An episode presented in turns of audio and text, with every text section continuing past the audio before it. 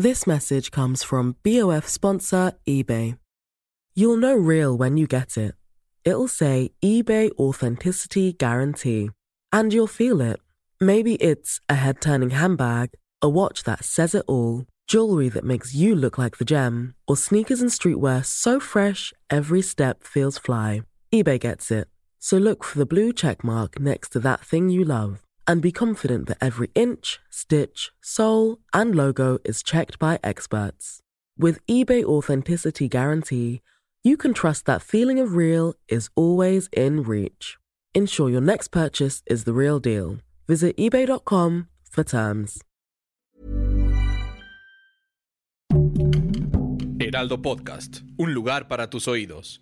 Estar transmitiendo por primera vez en vivo la pinche complejidad desde la Feria Internacional del Libro de Guadalajara es pretexto perfecto para hablar de esas cosas que solo nos suceden a quienes vivimos de los libros y de las revistas, a quienes vivimos de escribir palabras o de editar palabras. En algún momento, a causa de un texto que me pidieron, a causa de un libro que estaba yo editando, terminé siendo identificado como un arquitecto marxista, travesti, fanático de Britney Spears. Explicaré en qué contexto se produjo todo esto. En aquella época yo estaba escribiendo una historia de la vivienda social en México por encargo de una institución de vivienda social para un libro que estaba yo editando y había hecho muchas investigaciones sobre Nuevo Frankfurt, sobre los Council Estates británicos, sobre Le Corbusier, sobre la Ville Radieuse, sobre Moscú, sobre pues, todos los grandes proyectos de vivienda social de la primera mitad del siglo XX. Más o menos por aquella época, estaba yo también entregando para la revista Letras Libres un ensayo sobre Britney Spears, Britney Spears antes de su gran colapso, a quien estaba yo leyendo desde la óptica de la teoría bodrillardiana del simulacro. Leí mucho Baudrillard para hacer ese ensayo, pero también leí una biografía de Britney Spears que le compré a Amazon.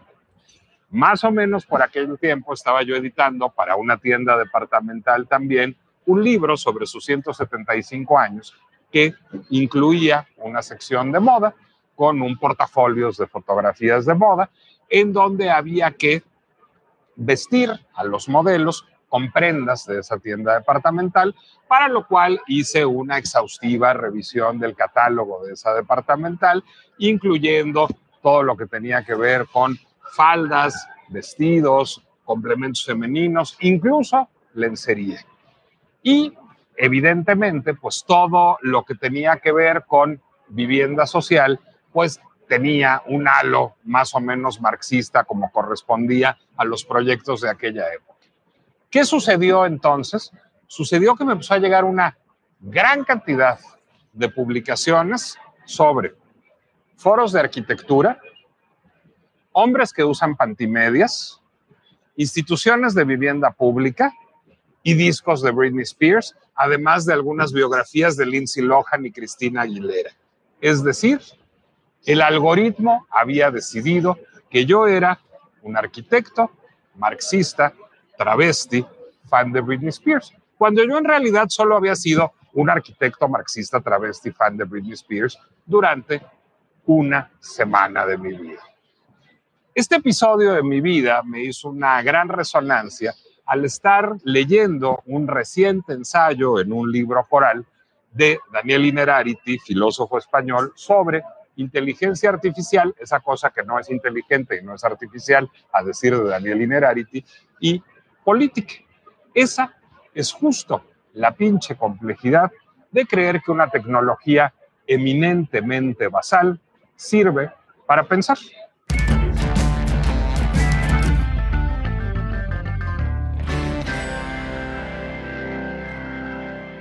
Soy Nicolás Alvarado, me da mucho gusto que me acompañen en la primera transmisión totalmente en vivo y en glorioso Technicolor, digamos, de la pinche complejidad en un espacio público y ya que salíamos a un espacio público, teníamos que ir al mejor de todos, a la Feria Internacional del Libro de Guadalajara, en donde uno básicamente levanta una piedra, y sale un filósofo. Si levanta uno la piedra correcta, sale Daniel Ilerarity, a quien me honra enormemente que en medio de una agenda francamente apretada y fragorosa, me ayude a que desentrañemos uno de, a mi juicio, y creo que el suyo también, uno de los miedos más estúpidos de tiempos recientes, que es la inteligencia artificial, que me parece que, un poco por culpa de Yuval Noah Harari, hay que decir, se ha convertido en sujeto de pánico moral.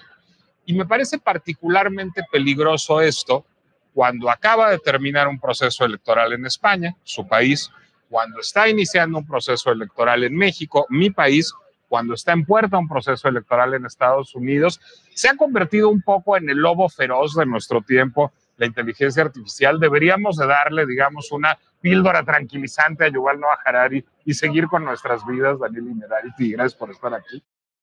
O leer a gente que sepa del tema por favor, como usted, cuéntenos. como otros, como muchos, pero no especialmente Harari. ¿Me dejas que te cuente una, una anécdota similar en mi caso? Por favor.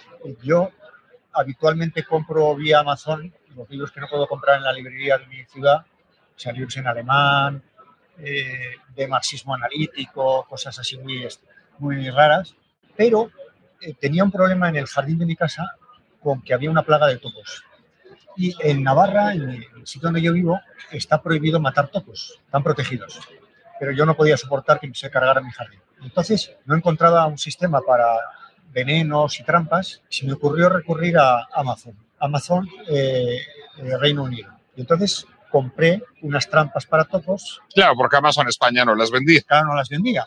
Y entonces, eh, bueno, no tuve ningún éxito, los topos se extinguieron por su propio, no sé, arbitrio pero el algoritmo de Amazon identificó a Daniel Inegarity como alguien que leía libros socialdemócratas en alemán y que al mismo tiempo estaba obsesionado con matar animales. Y me empezó a hacer eh, en algoritmos de recomendación recomendaciones de cosas siniestras que yo no estaba dispuesto a hacer.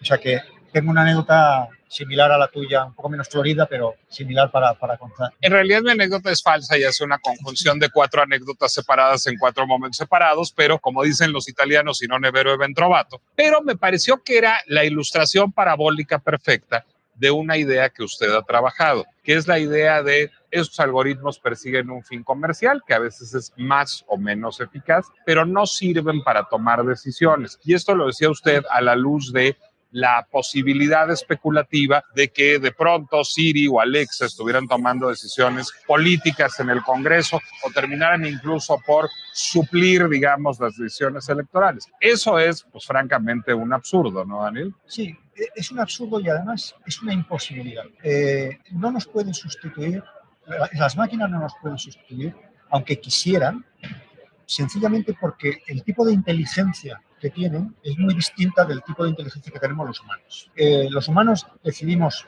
bastante bien cuando tenemos pocos datos, hay un ambiente de incertidumbre, estamos en medio de la ambigüedad, las soluciones no son binarias. Las máquinas, para tomar una decisión razonable, necesitan muchísimos datos, por cierto, mucha energía, que las soluciones sean binarias, que el input y el output estén claros, que no haya eh, ambigüedad posible. Eh, esos dos tipos de inteligencia son completamente diferentes. Yo siempre cuento la anécdota de cuando mi madre, cuando en España se aprueba la ley del divorcio, el año 1982, mi madre me llama muy preocupada diciéndome, he leído en el periódico que se van a divorciar, aproximadamente la mitad de los matrimonios van a romper por esto. Y yo tenía que tranquilizar a mi madre, pero al mismo tiempo no mostrarle que yo estaba en desacuerdo con la ley del divorcio, porque hubiera sido traicionar lo que yo pienso. Y entonces me ocurrió decirle, me parece una tasa de éxito bastante elevada. Teniendo en cuenta, Lo es. Teniendo en cuenta que, que el tipo de decisión tan radical como esa la tomamos con muy poca, perdón por la, la manera de expresarme, información de mercado, poco análisis de mercado y eh, entre dos personas que tienen biografías cuyo desarrollo es totalmente imprevisible o muy poco previsible. Lacan decía que amar es dar lo que no, lo que no se tiene a quien no es. Yo creo que es la mejor definición posible del amor. Y en plena inconsciencia, ¿no? Sí, claro. Entonces, eh, yo creo que, que, esto va de, de, entender para qué tipo de decisiones, para qué tipo de información, para qué tipo de cuestiones un aparato que se, se nutre de datos, etcétera, eh, lo hace mejor que nosotros, por ejemplo, ya jugar al Go o al ajedrez, y para qué otro tipo de cosas, eh, como puede ser la, anécdota que me acabo de referir, o la parte más política de la política, nosotros somos, seguimos siendo mejores. Bueno, ahora comía yo con un amigo aquí presente, por cierto, que me decía que había pedido a ChatGPT que reescribiera los asesinatos de la calle Morga al estilo de Julio Cortázar y el experimento había sido un fracaso total. Es decir, eso no lo puede hacer la inteligencia artificial Ah. hoy. Es una tarea demasiado compleja. Sí, pero un amigo mío hace poco me pidió ayuda para hacer un discurso público político y yo le sugerí pídeselo a ChatGPT. Y esta, esta mañana me ha llamado para decirme, mira, eh, te mando el discurso a ver qué te parece, me parece fabuloso. Es un discurso muy, muy bueno, muy correcto. ¿Por qué? Porque es un discurso banal. Tú estás inaugurando un pantano, tú eres un gobernador y tienes que inaugurar un pantano, las cuatro cosas que tienes que decir, Chad las sabe perfectamente. Ahora, si tú tienes que diseñar una campaña electoral, si tú tienes que decidir qué, cuáles son las cuatro prioridades políticas de esta legislatura, eh, si tú tienes que lanzar un mensaje que seduzca a la gente y le haga comprender eh, la gravedad del momento político en el que nos encontramos, para eso los humanos somos, somos imbatibles. Pero a ver, es que finalmente quizás eh, la relación de la inteligencia artificial sería que, potencial que podríamos tener con ella sería próxima a la de ciertos mecanismos de la democracia directa. Es decir, yo observaba con horror en algún momento la propuesta del presidente mexicano de hacer una consulta presidencial sobre dónde debía edificarse el aeropuerto. Finalmente decidió lo que le dio la gana y fue una mala decisión, pero antes de eso pretendía que decidiéramos nosotros o, o simular que decidíamos nosotros. Y mi respuesta ahí es, yo no tengo la más peregrina idea de dónde debe construirse un aeropuerto. Es decir, no sé de ingeniería, no sé de arquitectura, no sé de aeronáutica, no sé de urbanismo, no sé de mecánica de suelos. ¿Cómo podría yo tener elementos para decidir en dónde construir un aeropuerto? No es la decisión más popular la que debe prevalecer, sino es la decisión más solvente. Y creo que, digamos, logarítmicamente sería posible definir cuál es la decisión más popular, qué quiere más la gente, qué quiere un mayor número de cibernautas y no cuál es la decisión más solvente, porque implicaría cruzar demasiadas variables para tomar una decisión que abreva de el urbanismo, la mecánica de suelos, la ingeniería, la aeronáutica, la física. Pues Eso no lo puede hacer una inteligencia A mí, artificial. a mí me parece que, que forma parte del proceso político democrático identificar bien los intereses de la gente. Y eso es muy, eso es muy importante, que lo hagamos bien. Incluso me atrevería a decir hasta para un aeropuerto. Ahora, eso es un elemento que hay que tener en consideración, porque además de eso hay que tener en cuenta el saber de los expertos. Hay que tener en cuenta que uno, por ejemplo, tenderá a rechazar que esté cerca de su zona de influencia. En, España hubo un experimento político muy interesante que consistió en eh, eh, construir una cárcel en Cataluña, por ejemplo, una, cárcel. Claro, nadie quería que la cárcel estuviera en su domicilio, si hacemos en su territorio. Si hacemos una encuesta, lo que nos sale es que nadie quiere, no hay manera de, de, eh, agregar la voluntad de no tener. Pero si hacemos un proceso de participación en el que pactamos los criterios a partir de los cuales deberíamos tomar una decisión, por ejemplo, yo con el velo de la ignorancia de Rawls, yo puedo decir, creo que una cárcel debería estar en un sitio no ecológicamente protegido. O creo que otro criterio podría ser que si hay una cárcel cerca de una población, eh, una parte de los puestos de trabajo de esa cárcel se ofrezcan primero a los miembros de esa población. Se hizo una especie de algoritmo, digamos, y al final se llegó a una decisión bastante compartida. Por tanto, yo a lo que dices diría, primero, es interesante conocer la opinión de la gente. Segundo, Sí, pero es un elemento, no puede ser es- elemento definitorio. Entre otras cosas porque además los humanos tampoco sabemos muy bien lo que queremos. Eh, no- no- yo, no, yo no sé cuáles son exactamente mis intereses, mis preferencias, si no he discutido con otros que tienen otros intereses y otras preferencias. Y por eso la, democracia es fundamentalmente generar un espacio de conversación, generar un espacio deliberativo. Pero además otra cosa que dice usted, es mi fraseo, no el suyo, pero se lo regalo si le gusta, es pues digamos que la inteligencia artificial tiende a ser reaccionaria, es decir, refractaria al cambio, es decir, toma una fotografía de quiénes somos y asume que esas serán nuestras ideas y nuestros intereses por la eternidad. Y eso en política no es cierto. A ver, yo mismo, seguramente en su caso, yo me asumía más de izquierda antes que ahora, es algo que sucede con la edad generalmente, pero habrá quien se asumiera más de derecha en algún momento y luego haya transitado a la izquierda, es decir, la identidad política no es fija en el tiempo.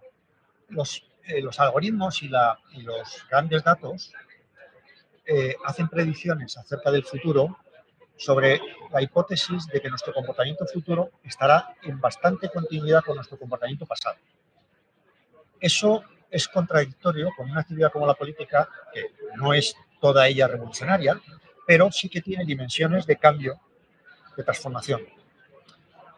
Un ejemplo, si ahora nosotros tú y yo nos pusiéramos a calificarnos, eh, a calificarnos desde el punto de vista de nuestra conciencia medioambiental, del 1 al 10 seguramente nos situaríamos muy alto, más alto de lo que nuestro comportamiento dice de nuestra verdadera conciencia medioambiental. Con lo cual, la pregunta que nos deberíamos hacer es, ¿mi yo cuál es? ¿Mi yo aspiracional o mi yo real, fáctico, que a veces es un poco... Eh, está por debajo de las expectativas que yo tengo de cómo quiero ser. Pero además ese yo muta en el tiempo, es decir, También, depende de si yo estoy casado con una ambientalista, seguramente mi comportamiento será distinto que si estoy casado con una ejecutiva de Philip Morris. Sí. Bueno, un ejemplo, un ejemplo que yo suelo poner a veces en clase o, y que inquieta un poco a la gente es hacer un experimento que consiste en, a través de YouTube, buscar vídeos de humoristas de hace 30 años y a ver si os reís. Y de repente uno descubre con pavor que se ha reído de chistes machistas. Eh, por lo menos mi generación se reía con los chistes machistas a final del siglo pasado, luego empezó a hacerle poca gracia, luego ninguna y ahora le parecen repugnantes. Ha habido una evolución en la conciencia de lo que es gracioso. Esto tiene que ver con la evolución espontánea de la sociedad, pero también con intervenciones directas de los agentes educativos, de los gobiernos, de la legislación.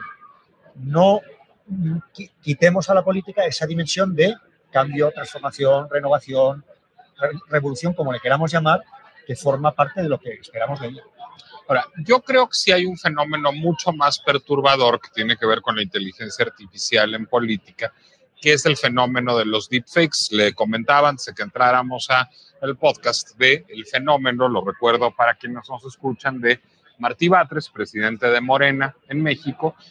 Un audio se filtra recientemente a la prensa en donde Martí Batres está ordenando una operación tanto mediática como territorial en contra de Omar García Harfush, entonces precandidato a la, a la jefatura de gobierno de la Ciudad de México, favorito de la, de la precandidata presidencial Claudia Sheinbaum, pero enemigo político digamos no tan valorado políticamente por el presidente López Obrador.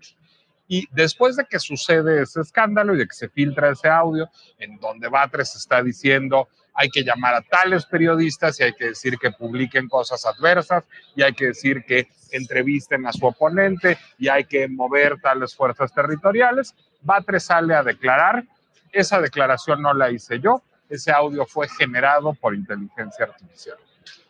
Yo, también se lo contaba hace un momento, he hecho con un software que cuesta 7 dólares al mes que Donald Trump diga soy un peligro para Estados Unidos. Lo he hecho con fines periodísticos diciendo, miren cómo hago esto, se logra hacer esto. Pero eso hace que podamos dudar de casi cualquier cosa. Es decir, si mañana un congresista demócrata en Estados Unidos, en donde nadie sabe quién soy yo, se apodera de ese audio que está perfectamente disponible en YouTube, en el noticiario en donde lo he publicado, y lo utiliza en contra de Trump, pues la gente se preguntará si en efecto Trump tuvo una anagnórisis y se supo un peligro para Estados Unidos. Y a la fecha, yo no tengo idea si Martí Batres operó en contra de Omar García Harfuch o no. La verdadera, el verdadero peligro de la inteligencia artificial a través de los deepfakes es hacernos dudar de nosotros mismos, ¿no? Mira, yo, soy filósofo y los filósofos somos un gremio raro que llevamos toda la vida, personal y colectiva como, como especie, desde que existe la filosofía. Desde los presocráticos. Desde los presocráticos, sospechando de que lo que parece real no lo es. Y por tanto, esta circunstancia no nos resulta completamente novedosa. Descartes eh, sentado en, en un sillón, se pregunta si la realidad es lo que vemos o no nos estará engañando. Freud eh, se pregunta si las normas morales no, serán- no serán una proyección de nuestro complejo de culpa. Sí, Eh, Jung le echa la culpa al trickster. Claro, to- to- todos los filósofos se han hecho, nos hacemos de alguna manera y reiteramos esa pregunta sistemáticamente. Digo esto para, para sostener la tesis de que este fenómeno hay que entenderlo también en continuidad con viejas fórmulas de manipulación, de engaño, de cosmética, de ornamento, que, que, eh, no son est- estrictamente nuevas en la historia de la humanidad. Lo que ocurre es que esto tiene unas posibilidades tecnológicas y una facilidad de creación y de difusión inéditas, pero el fenómeno en sí me parece que no es profundamente novedoso. Y luego hay otra, otro factor que, que me gustaría subrayar, es el hecho de que, la, de que realmente la, la, la comunicación política no, se, no, no gira en torno a realidades objetivas, sino en torno a, a interpretaciones de esa realidad objetiva. Bueno, y últimamente a valores de entretenimiento de manera creciente. Reciente, bueno, y luego está también la realidad alternativa de la extrema derecha. ¿no? Pero digo esto para, para sostener que lo que a mí me preocupa de, de- de esta tecnología en relación con la democracia no es tanto el asalto al proceso electoral, la manipulación expresa, la, la- la noticia falsificada, que podemos identificarla más o menos bien, nos puede costar, pero hay mecanismos de verificación. ¿eh? Lo que más me preocupa es el condicionamiento que estas tecnologías ejercen sobre nuestro modo de conversar, nuestro modo de decidir, de una manera implícita, silente, no declarada. Eso eh, es más perturbador, a mi juicio, que la manipulación intencional. ¿En qué sentido inciden sobre nosotros? Es decir, se me ocurren dos, pero quizás haya más. Una es, digamos, al hacer que dejemos de cuestionarnos nuestros actos, es decir, llevarnos a fluir con una cierta inercia logarítmica que nos lleva simplemente a hacer clic en lugar de pensar lo que estamos haciendo. Esa es una. La otra es, la decía yo hace un momento, a dudar de nosotros mismos. Si algo puede ser producto de la inteligencia artificial y un deepfake, todo puede ser producto de la inteligencia artificial y un deepfake, y entonces nos será muy difícil confiar en cualquier cosa en términos políticos, culturales, afectivos o de cualquier otra índole. Hay más riesgos que esos dos, digamos, para nuestra vida ciudadana. Yo los, eh, cuando he pensado en estos temas he identificado fundamentalmente dos riesgos un poco diferentes de, lo- de los que tú señalas, pero que se complementan bien. Uno, la promesa de objetividad que, tienen, que tiene el mundo algorítmico. In the market for investment worthy bags, watches, and fine jewelry, Rebag is the answer. Rebag is a luxury resale platform where each piece is carefully inspected by experts to ensure quality and authenticity. Use Rebag to buy and sell finds from the world's top brands, including Louis Vuitton, Chanel, and Cartier. Head to Rebag.com to get 5% off your first purchase with code REBAGNEW. Shop today at Rebag.com. That's R E B A G.com. And use promo code REBAGNEW for 5% off your first purchase. Y otro su carácter irreflexivo, eh, tácito, silente. Lo primero, eh, el algoritmo promete tal objetividad, eh, promete un espacio público político desideologizado, que se puede medir, mm, responder a nuestros verdaderos intereses, no a los intereses ideológicos. en un entorno tan polarizado, tan ideologizado, esa promesa puede ser especialmente seductora lo cual no significa que, no, que esa promesa no se cumpla de alguna manera. Creo que, que est- estas tecnologías pueden contribuir a desideologizar en una parte positiva nuestros, nuestros debates públicos. Bueno, a mí me confrontó por esos trabajos que vi- hablé con otras ideas políticas, otras sexualidades, otros gustos musicales. Por ejemplo, El asunto es que difícilmente alguien tiene mi trabajo y lidia con otras ideas políticas, otras, otras eh, eh, eh, opciones sexuales y otros gustos musicales. El algoritmo tiene a, a refrendar los que ya tenemos. claro. Sí, yo me, yo me refiero fundamentalmente a que, a que mm, promete satisfacer nuestras necesidades y nuestros intereses de manera inmediata, o sea, sin mediación de partidos políticos, sindicatos, etcétera, Y eso puede ser muy seductor en un mundo tan polarizado, tan ideologizado, que la gente está harta ya de, confrontación, manipulación y diga, bueno, cedamos a una máquina la decisión. Y eso creo que en parte puede ser interesante y en otra parte es muy empobrecedor.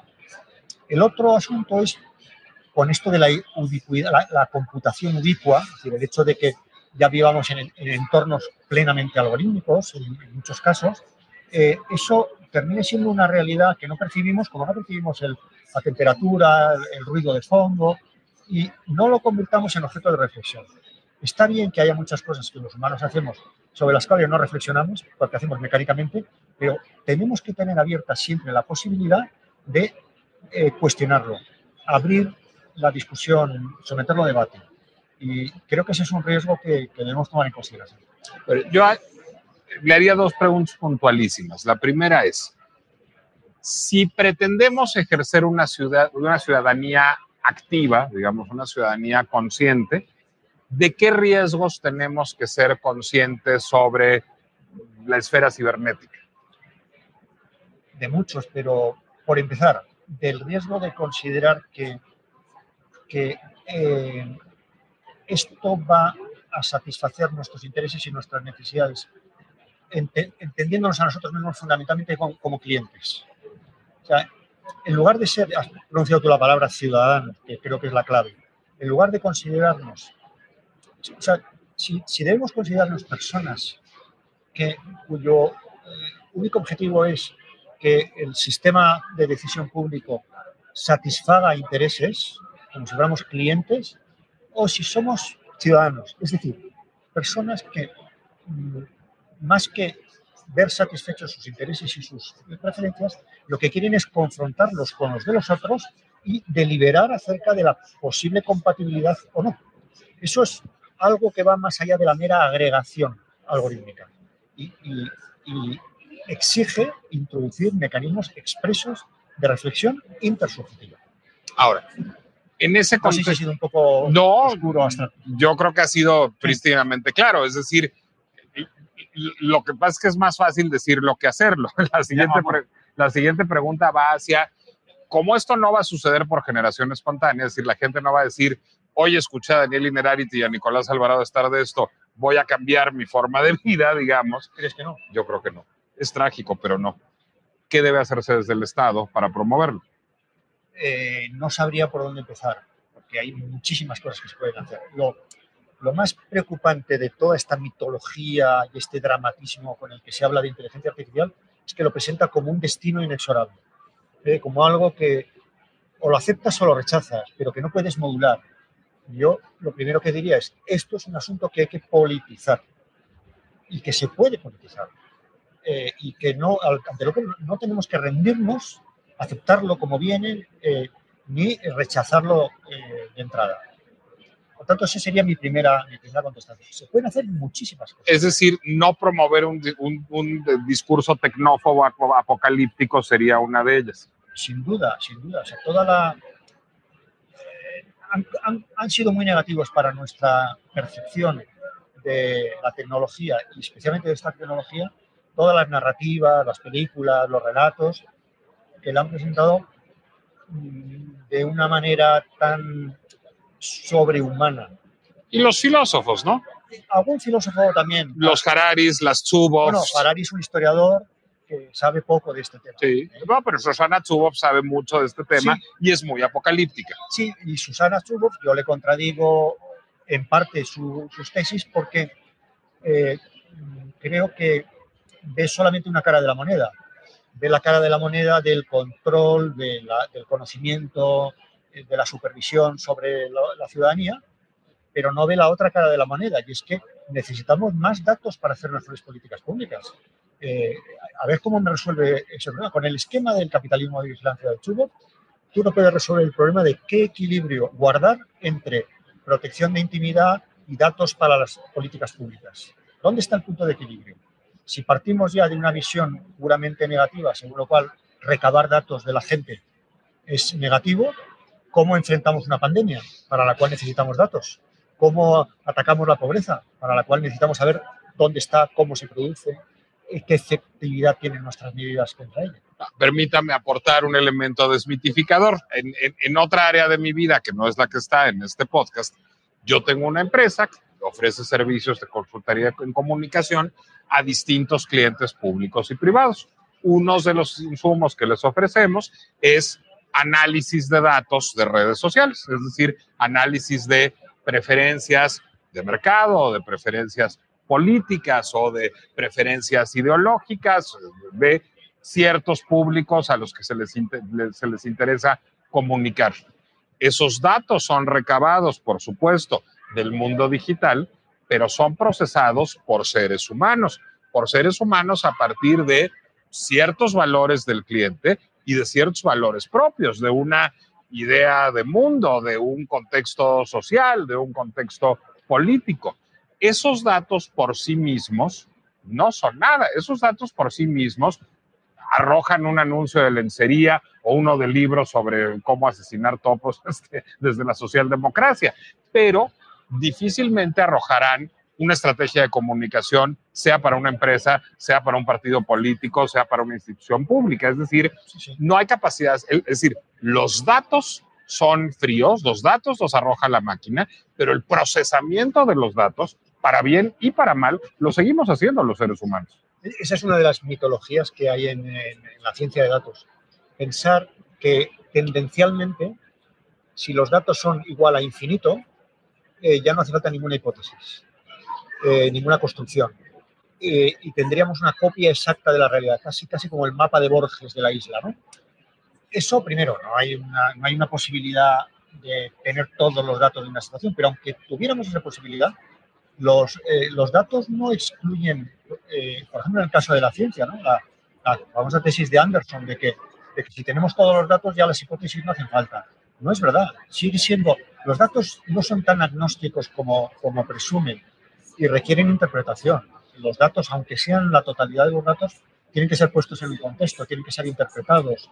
No nos van a dar una visión exacta de lo que la gente realmente quiere, porque lo que la gente realmente quiere no son sus preferencias fácticas, sino otras muchas cosas. Ah, pienso en tres ejemplos, digamos, de, de la modernidad plena y de cuando se empezó a trabajar con datos. La investigación de mercado decía que el Ford Edsel o que la nueva Coca-Cola serían éxitos y no lo fueron. Hay variables que los datos no pudieron prever. Pero también la investigación de mercado decía que Richard Nixon podía ganarle la elección a John F. Kennedy y no fue. Entre otras cosas porque estaba mal rasurado. Digo, ese es un mito mercadológico, pero seguramente fue un factor también y es un factor que juega con el tiempo. Es decir, el dato no sabe cómo estará rasurado ese día Richard Nixon.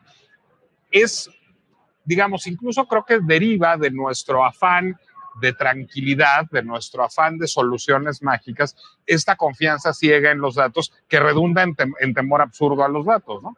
Sí, solamente somos, somos conscientes de que necesitamos más datos, que necesitamos un mejor conocimiento de la realidad, pues eso, para gestionar una pandemia, para medir bien el, el efecto de las medidas contra el cambio climático, para muchas cosas. Necesitamos datos. Pero al mismo tiempo, fíjate que eh, estamos en un horizonte histórico en el cual suceden demasiadas cosas que no estaban previstas. Eh, con lo cual, nuestra tecnología de previsión del futuro no está funcionando nada bien.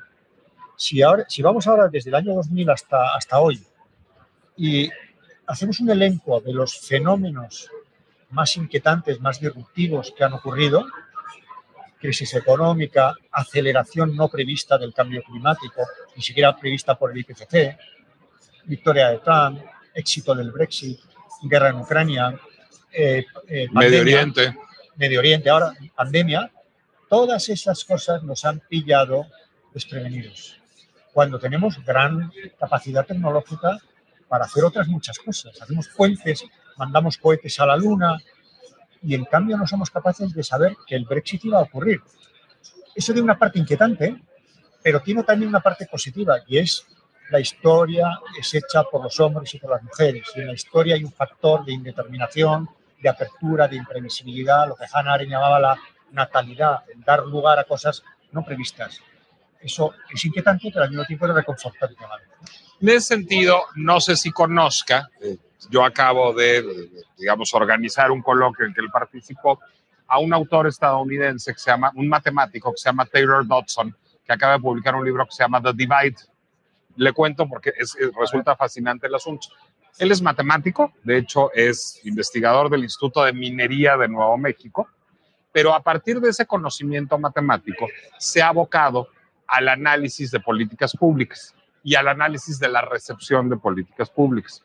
Una de las cosas que dice Dodson es que la polarización deriva en parte de cómo hemos ideologizado los datos o de cómo, digamos, el paradigma democrático liberal ha ideologizado los datos, en el sentido de lo que dice Dodson es, la política pública basada en la evidencia está muy bien, si no está solo basada en la evidencia, sino si también está basada en las necesidades de la gente. Porque lo que dice Dodson es el gran error que pone en crisis a la democracia liberal es actuar solo a partir de la evidencia y entonces a partir de eso generar sociedades en donde la gente no puede vivir como le gusta, transportarse como le gusta, comer lo que le gusta, fumar lo que le gusta, decir lo que le gusta, porque la evidencia contradice todas las cosas que a la gente le interesan. Entonces eso hace que la gente rechace el paradigma porque el paradigma le es exógeno. Es decir, lo que finalmente está diciendo ahí Dodson es el procesamiento de datos es erróneo. Tanto queremos serle fiel al dato que estamos traicionando al ser humano. Sé que he expuesto la teoría muy grosso modo y valdrá la pena que lea el libro. ¿Concurriría con esta idea? Y además esa, tesis la he, la he visto citada en otros libros, porque me interesa mucho el tema de la relación entre ciencia y política que creo que es más problemática de lo que muchas veces se sostiene. Primero, tenemos un grave problema de que medimos con gran exactitud cosas que no sabemos si son las verdaderamente relevantes. Hay una gran discusión acerca de nuestros criterios de medida de la realidad. O sea, todos estaríamos de acuerdo tú y yo en que hay que medir bien la realidad para tomar decisiones. Pero, ¿qué medimos de la realidad? ¿Cuáles son los criterios? Eh, es un asunto muy discutido. Eh, el caso más paradigmático es eh, el Producto Interior Bruto, eh, en el cual ya hubo una comisión en Francia que lo estudió cuando gobernaba Sarkozy y, partía de la hipótesis de que cómo estamos basando todas nuestras medidas en una, en una magnitud en la cual no entra, por ejemplo, el precio de la vivienda. Pero hay, en, ¿qué, ¿qué, decidimos medir o no? Es una opción ideológica, en el sentido más neutro de la palabra. Yo decido que mido la pobreza yo decido que mido eh, la posibilidad de éxito. y de acuerdo con lo que yo decida que quiero medir, me van a salir dos políticas, una liberal y otra socialdemócrata. Bueno, además, si mido la pobreza como ingreso o si mido la pobreza en términos multimodales, pues va a ser distinto el resultado al que llegue. Efectivamente, ¿no? Por lo cual, el primer problema que tenemos es ese, es el de, el de, el de bueno, simplemente algo muy consustancial a la condición humana, y es que no vivimos rodeados de objetividades, sino en un mundo que tiene que ser interpretado y que tiene una dimensión objetiva y otra dimensión interpretativa. Y luego eh, hay otro problema que es, mm, en, España hay una comisión de ciencia en el Parlamento eh, que eh, tiene el nombre de, maneja mucho la, la idea de evidencias para las decisiones públicas. Yo siempre que hablo con la gente de este grupo discuto el término evidencia, porque creo que eso tiene un, un, un olor antidemocrática. Pues Dodson dice exactamente lo mismo que ah, usted. Bien. No, no, no quiero decir que no haya evidencias, claro que las hay, muchísimas, pero voy a ponerte un ejemplo extremo. En la, durante la pandemia yo me dediqué un tiempo a estudiar, a leer y a escuchar a gente muy antivacunas porque me fascinaba eh, entender qué había en la cabeza de esas personas. Y una cierta disculpa, eh, una cierta explicación de su comportamiento eh, la, me pareció encontrarla en el hecho de que algunas medidas que se adoptaban se presentaban con una evidencia de la que no disfrutaban. E incluso, aunque fueran evidentes, se podían haber presentado de una manera más amable. El ejemplo que a mí me pareció magnífico es el ministro de Sanidad de Merkel en, Alemania. Un día en una rueda de prensa dijo, a propósito de la pandemia tenemos estas evidencias, de esto estamos ciertos y tenemos estas incertidumbres supo comunicar incertidumbre. Yo creo que la, que la política tiene que saber, tiene que respetar eh, que los sujetos a los que se dirigen son sujetos libres.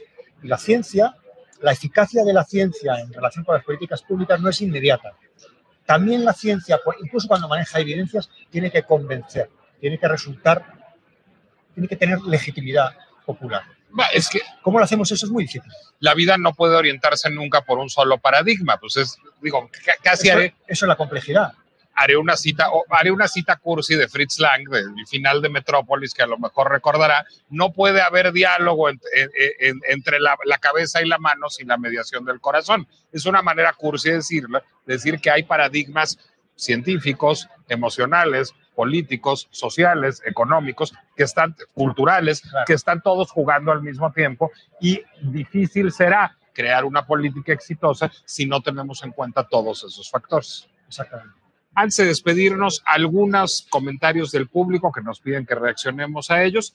Dice Mauricio Sardaneta, la integración de la inteligencia artificial presenta un horizonte prometedor lleno de oportunidades y desafíos, tiene el potencial de ampliar los horizontes democráticos, mejorando la toma de decisiones. Pues sí, pero no solo, ¿no? Bueno, formulado así me parece que es correcto. Si- Simplemente eh, hagamos una, una- tengamos una visión completa del cuadro. El cuadro es riesgos, oportunidades, amenazas. Graciel Jaimes dice, al abrir la puerta a la inteligencia artificial para uso electoral, corremos el riesgo de una mayor manipulación en la población. Bueno, el- el ejercicio electoral es el arte de la manipulación. Creo que difícil sería que fuera mayor manipulación, ¿no? Eh, el empleo de la inteligencia artificial para la parte del proceso electoral que tiene que ver con eh, determinar lo que la gente espera de, de los candidatos no me parece mal, me parece, me parece legítimo. Además, eso es un instrumento que puede estar al, al- al alcance de cualquiera. Ese sería el gran combate. ¿Cómo conseguimos que todos los candidatos, todas las opciones tengan las mismas posibilidades? Pero en sí mismo no me parece perverso. Barbarella Perseide dice, los humanos somos reactivos y espontáneos. Aún no alcanzamos el nivel tecnológico de programar y otorgar la espontaneidad en ninguna máquina o algoritmo. Pues yo veo difícil incluso que exista una espontaneidad programada, ¿no? Mm, Sí, no, no sé si he entendido muy bien. Eh, me parece que tiene que ver con el hecho de que eh, las máquinas eh, actual- actuales, a las máquinas inteligentes, las máquinas del machine learning, etcétera, son máquinas que no están bajo nuestro absoluto control. Eso genera inquietud, pero a lo mejor nos está obligando a pensar la idea de control de una manera diferente. Bueno, pues es que lo, lo- lo que postula ese comentario pues es Blade Runner, es decir, Ya. este, o sueñan los, los androides con ovejas eléctricas. Si el replicante es indistinguible del ser humano, pues es ya un ser humano, es decir, realmente no estamos combatiendo a la máquina, ¿no? Claro, claro.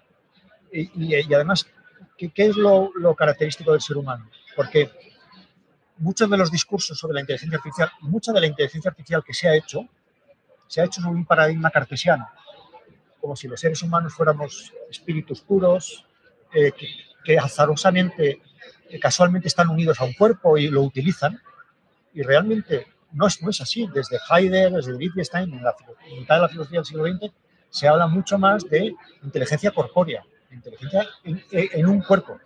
Y eso es algo, por decirlo de una manera provocativa, lo que nos diferencia de, nos- de las máquinas no es la inteligencia, es el cuerpo.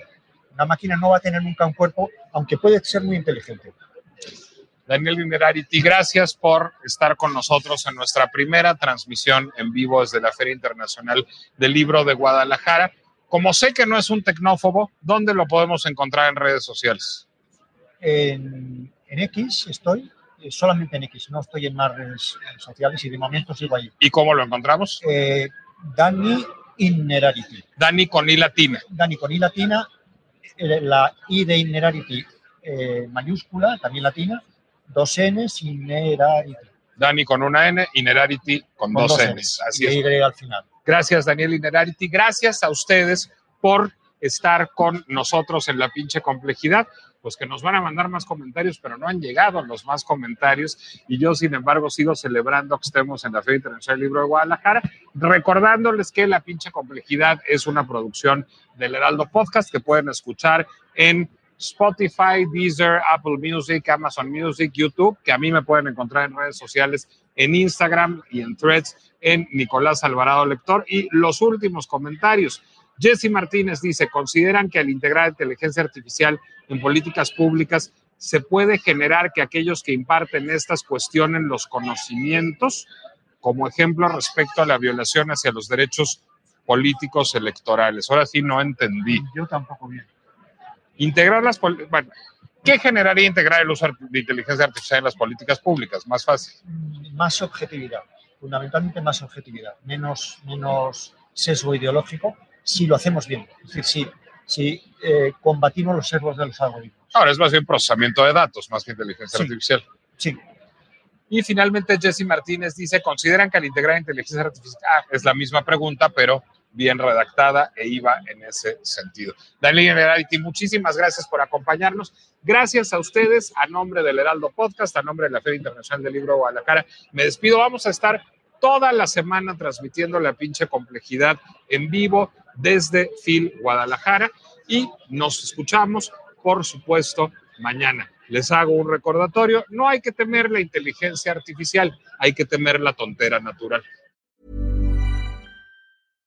This message comes from BOF sponsor eBay.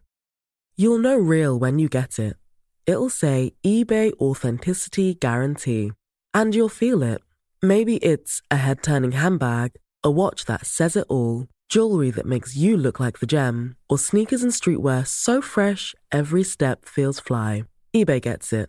So look for the blue check mark next to that thing you love and be confident that every inch, stitch, sole, and logo is checked by experts. With eBay Authenticity Guarantee, you can trust that feeling of real is always in reach. Ensure your next purchase is the real deal. Visit eBay.com for terms.